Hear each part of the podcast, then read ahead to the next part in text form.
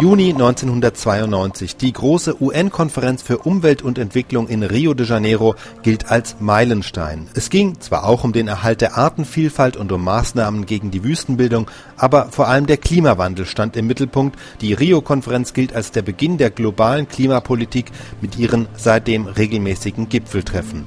Ein Star neben all den Politikern war die damals zwölfjährige Severn Suzuki aus Kanada, die einen persönlichen und bewegenden Appell an die Erwachsenen richtete. Hello, I'm Severn Suzuki speaking for ECHO, the Environmental Children's Organization. We're a group of 12 and 13 year olds trying to make a difference. Vanessa Suttie, Morgan Geisler, Michelle Quigg, and me. We've raised all the money to come here ourselves, to come 5,000 miles to tell you adults you must change your ways. Coming up here today, I have no hidden agenda. I am fighting for my future. Losing my future is not like losing an election or a few points on the stock market.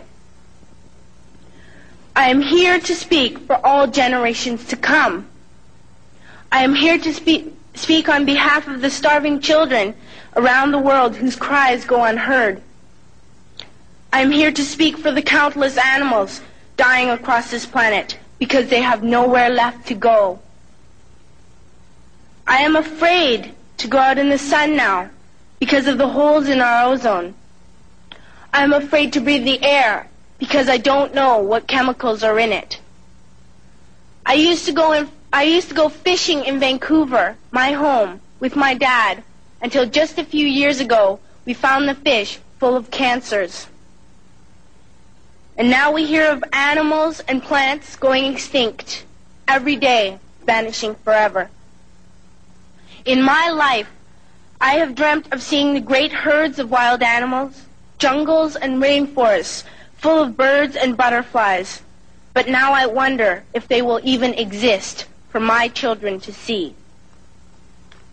Did you have to worry of these things when you were my age?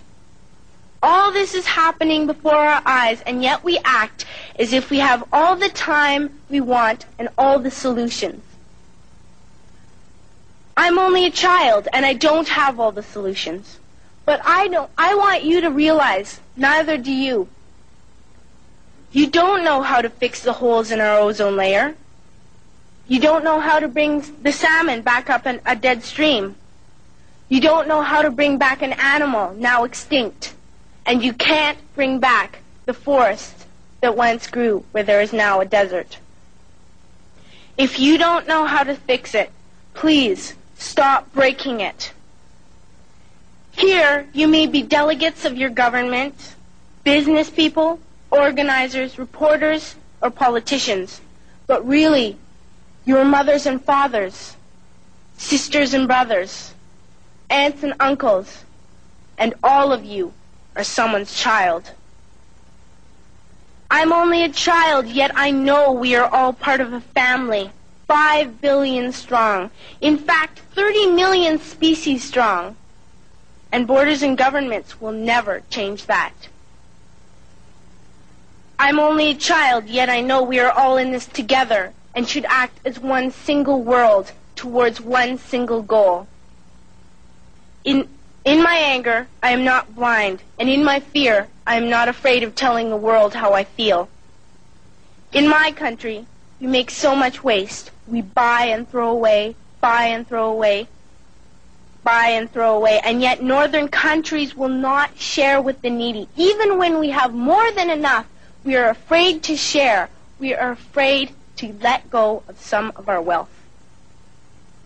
In Canada, we live the privileged life with plenty of food, water, and shelter. We have watches, bicycles, computers, and television sets. The list could go on for two days.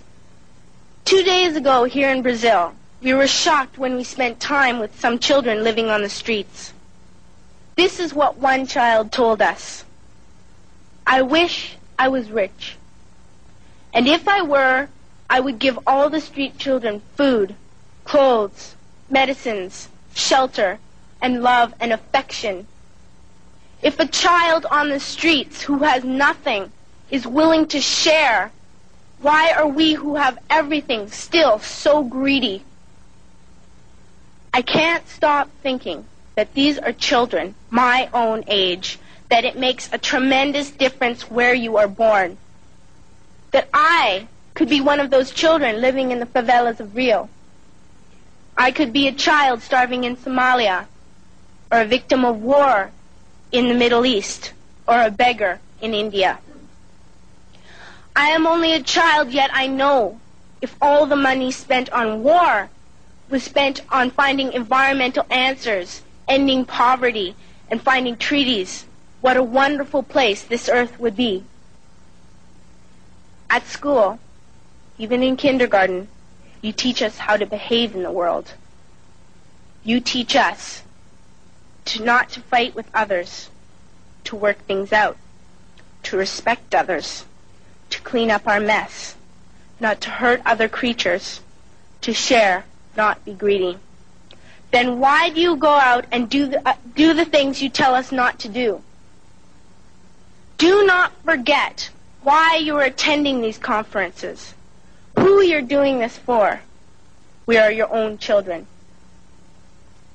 You are deciding what kind of a world we are growing up in. Parents should be able to comfort their children by saying, everything's going to be all right. It's not the end of the world. And we're, and we're doing the best we can. But I don't think you can say that to us anymore. Are we even on your list of priorities? My dad always says, you are what you do, not what you say. Well, what you do makes me cry at night.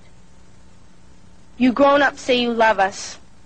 But I challenge you, please, make your actions reflect your words. Thank you.